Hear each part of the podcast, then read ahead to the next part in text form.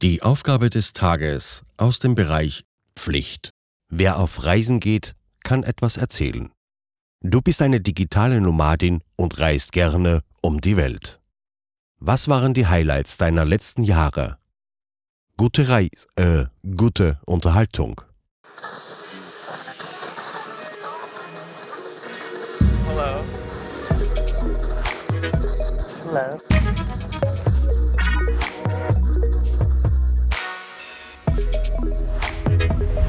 Willkommen bei Die Podfluencer, Welcome. das Podcast-Netzwerk von Podcastern für Podcaster.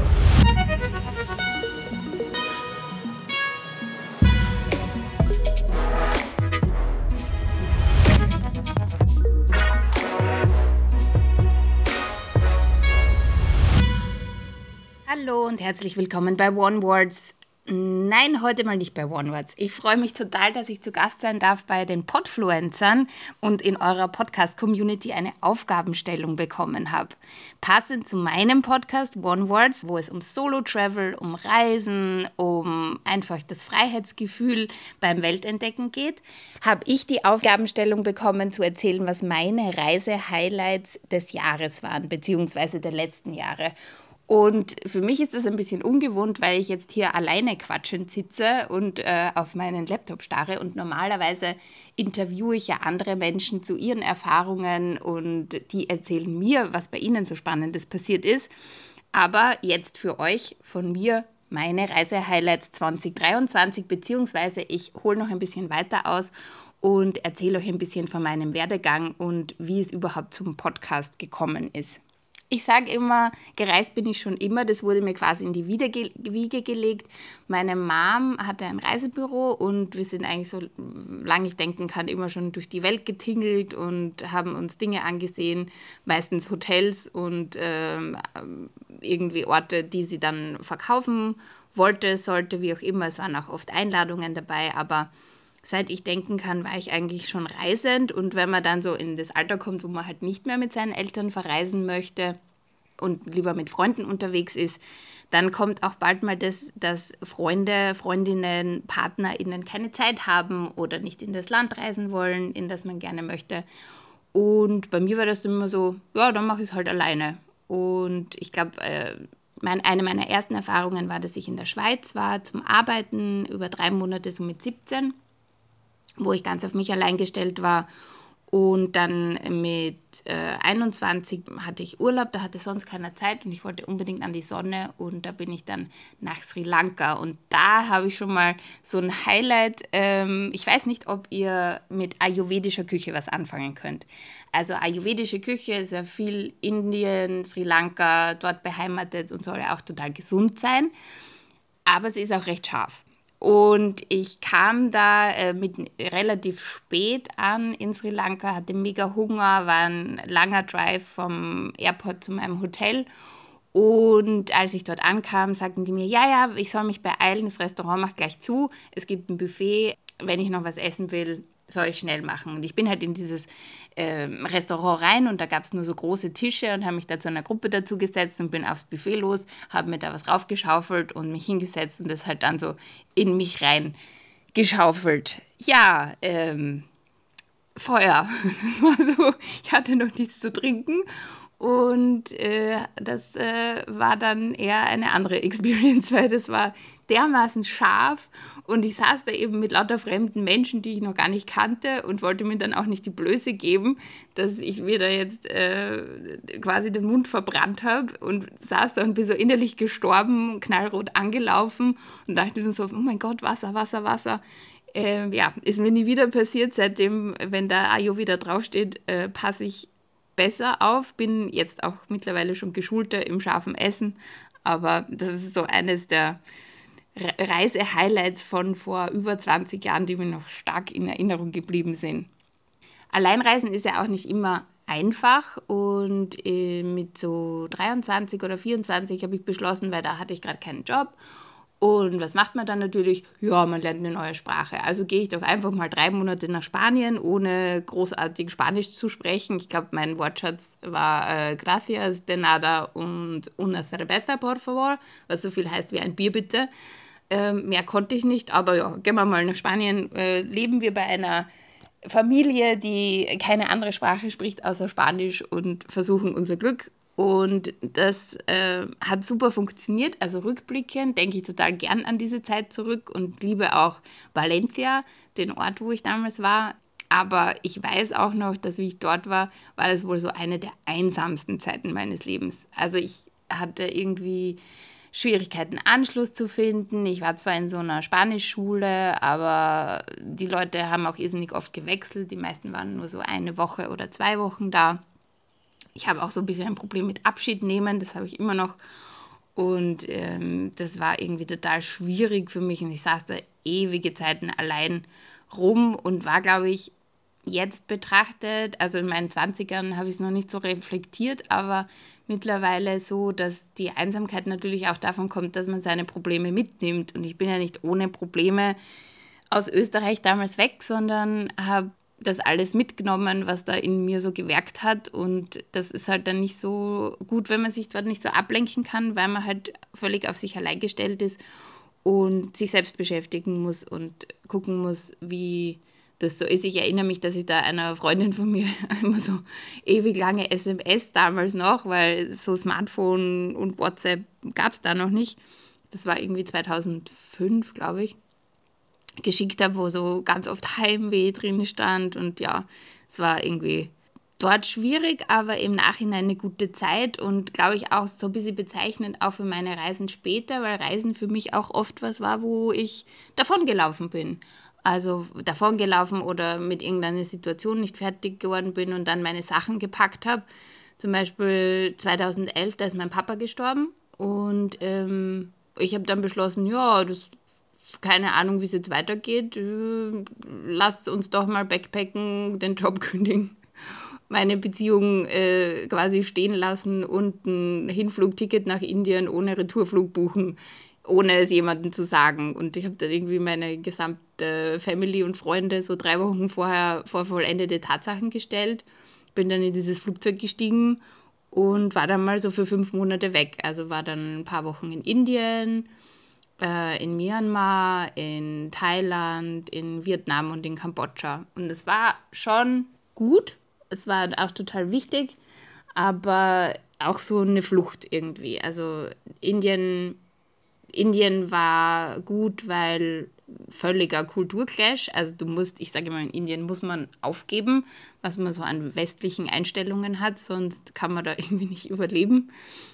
Auch ein mega Highlight war da, dass ich zu einem Teaching beim Dalai Lama dort war. Also ähm, der Dalai Lama wohnt ja jetzt in Indien in Dharamsala, also da ist ja der Haupttempel, McLeod Ganj. Und da war genau in der Zeit, wo ich dort war, ein Teaching von ihm und da habe ich mich dazu angemeldet.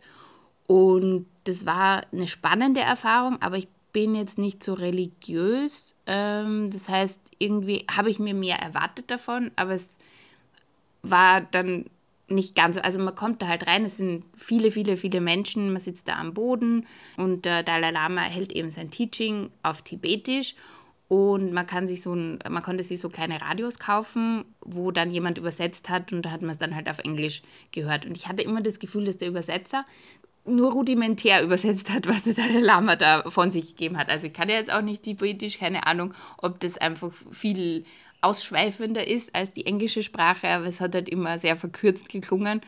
Und irgendwann war ich dann so genervt, dass ich diesen Ohrstöpsel rausgenommen habe und mir gedacht habe, ja, pff, ist mir jetzt egal, was der erzählt. Und habe halt einfach der Sprachmelodie vom Dalai Lama zugehört, die für mich immer so ge geklungen hat, als würde er so sagen, oh, da, da, da, da, da, da, da, da. Und dann hat er immer gelacht, so. er hat immer nach jedem Satz irgendwie so viel gelacht. Also vom Dalai Lama blieb mir in Erinnerung, dass er sehr, sehr viel lacht und sehr lustig ist. Und das fand ich mega spannend.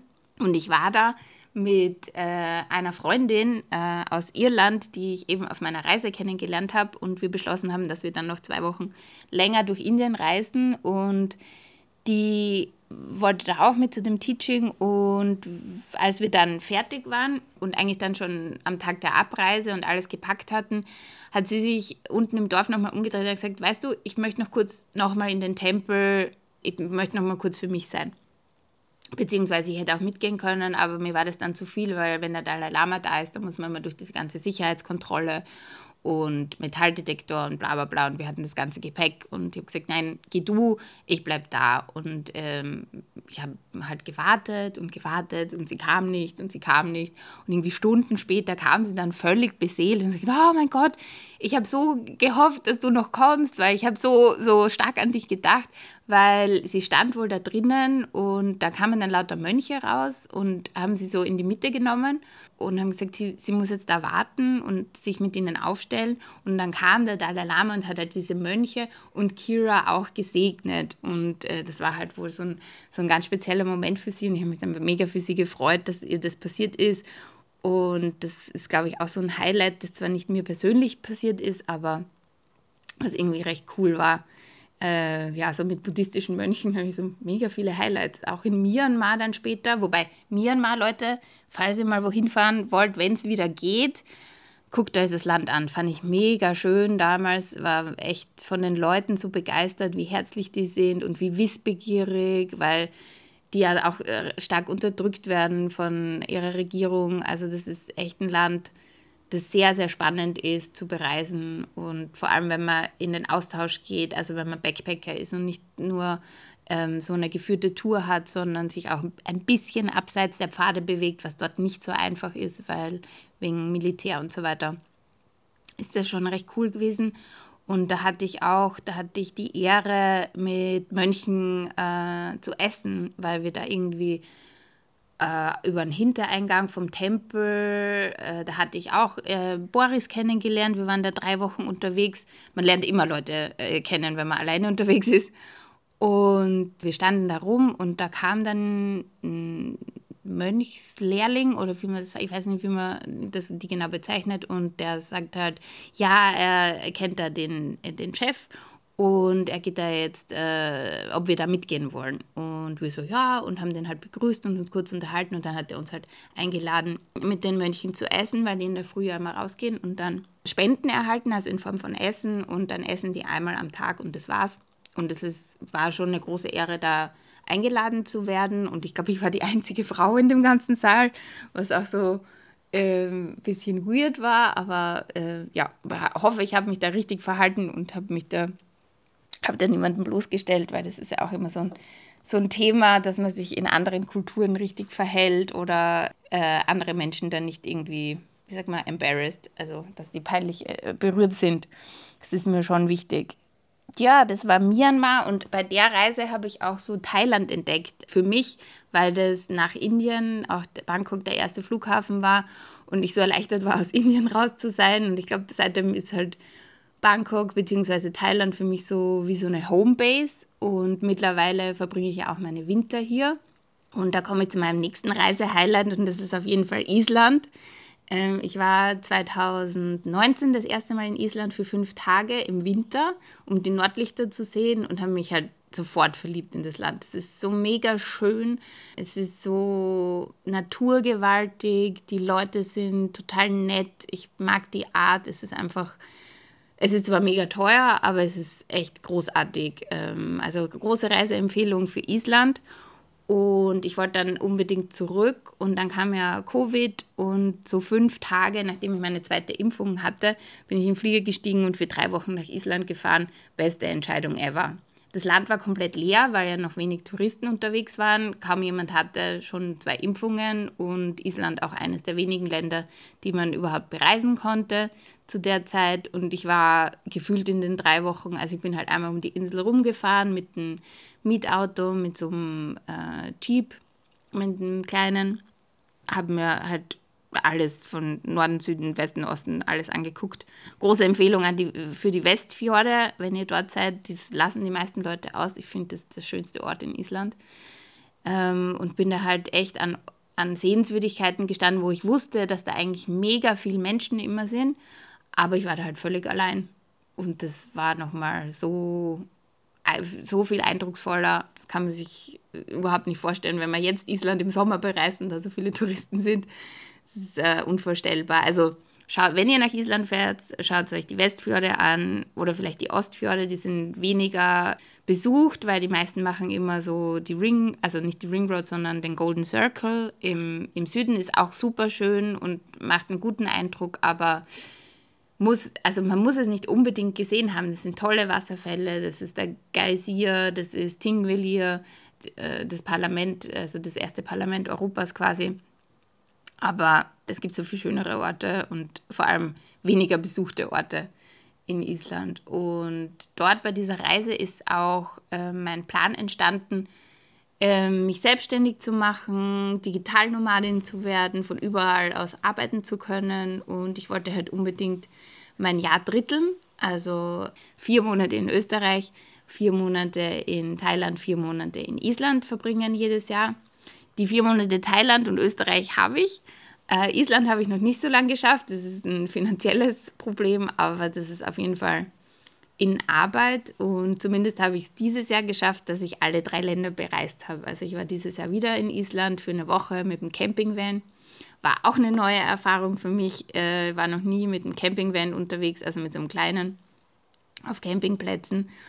Und war spannend, aber auch sehr kalt wieder mega nette Leute kennengelernt. Und ich glaube, das ist beim Alleinreisen so und auch für dieses Jahr mein Highlight, die Menschen, die ich kennenlernen durfte, die Freundschaften, die ich knüpfen durfte und auch die Freundschaften, die ich vertiefen durfte. Das ist echt so ein Highlight, das möchte ich nicht missen. Das sind die Erfahrungen, die man hat. Also ich glaube, die Reisen, die man macht und die Orte, die man sieht, sind das eine, aber die Menschen, die man trifft und die Kulturen, die man kennenlernt, das ist nochmal viel größer und viel schöner und macht es einfach aus. Und das ist halt, wenn man alleine unterwegs ist, ist man dafür viel offener. Viel offener Menschen kennenzulernen. Man wird auch angequatscht, weil man ja vielleicht allein im Restaurant sitzt. Man hat einen leichteren Kontakt zu Locals, weil manchmal fühlen sie sich so, die sich so ein bisschen verantwortlich. Ich glaube, auch Griechenland ist so ein, so ein Ding. Griechen halten das irgendwie schwer aus, wenn man alleine essen geht. Und dann wird man gleich immer im Restaurant so, so in die Familie mit eingebunden und umsorgt und Leute unterhalten sich mit einem. Und das sind Erfahrungen, die man nicht macht, wenn man, wenn man zu zweit oder zu mehr unterwegs ist oder nicht in der Form. Eine meiner Gästinnen, äh, Sonja, hat es mal so schön gesagt, wenn man, wenn man zu zweit oder zu mehr wegfährt, dann nimmt man diese Beziehung quasi mit und reist in dieser Bubble, in dieser Beziehung. Und wenn man alleine ist, dann ist man halt offen für alles andere und zugänglicher. Und das ist, glaube ich, das, was ich halt auf jeden Fall in meinem Podcast vermitteln will, den ich äh, Ende 21 gestartet habe, also auch in demselben Jahr, wo ich in Island eben war, wo ich diesen Drittelplan gefasst habe, wo ich das, den Plan gefasst habe, selbstständig zu werden. Und weil ich es nicht mehr hören konnte, wenn Menschen zu mir sagen, ja, ich will ja gern mehr reisen, aber keiner kommt mit. Also, dass keiner mitkommt, ist kein Grund, es nicht zu tun. Es kann sein, dass es Angst macht. Es macht mir auch Angst und äh, ich habe vor jeder Abreise ein mulmiges Gefühl oder ich denke mir so, wow, möchte ich mich dem jetzt aussetzen und Veränderung ist immer was, was der Körper oder der Kopf irgendwie ablehnt und lieber, lieber das Gewohnte als was Unbekanntes. Aber die Erfahrungen, die man dann macht, die Menschen, die man trifft, die erweitert den Horizont so unfassbar und macht das Leben, das bereichert das Leben so und ich kann es jedem nur empfehlen und hört mal rein in meinen Podcast One Words, weil ich glaube, jeden, den ich da interviewt habe, der sagt auch immer dasselbe. Also alleine reisen bedeutet Freiheit, Reisen bedeutet Freiheit und alleine reisen bedeutet vor allem auch, äh, sich selbst besser kennenzulernen, die Welt besser kennenzulernen und andere Menschen besser kennenzulernen. Und kann ich nur empfehlen, macht es, macht es, macht es. Ja, ähm, ich habe jetzt da 20 Minuten vor mich hingequatscht. Ich hoffe, ich konnte euch zum Alleinereisen begeistern. Ich würde mich freuen, wenn ihr in meinen Podcast One Words auch mal reinhört, wenn euch das Thema interessiert. Es gibt ganz viele Tipps und Tricks, äh, wie man starten kann, auch Tricks und Tipps und Reiseempfehlungen für erfahrenere Solo-Traveler oder Traveler überhaupt und halt immer ganz tolle Geschichten. Das finde ich immer so. Ich liebe das, Geschichten erzählt zu bekommen und ich liebe das, die Geschichten meiner Gäste zu hören. Und ich hoffe, ihr mögt das auch. Und weil heute der letzte Tag des Jahres ist, wo ich das aufnehme, wünsche ich euch ein wundervolles 2024. Mögt ihr tolle Reisen planen und durchführen und ich hoffe, wir hören uns bald mal wieder. Podcasten? Echt einfach. Loslegen und wachsen mit podcaster.de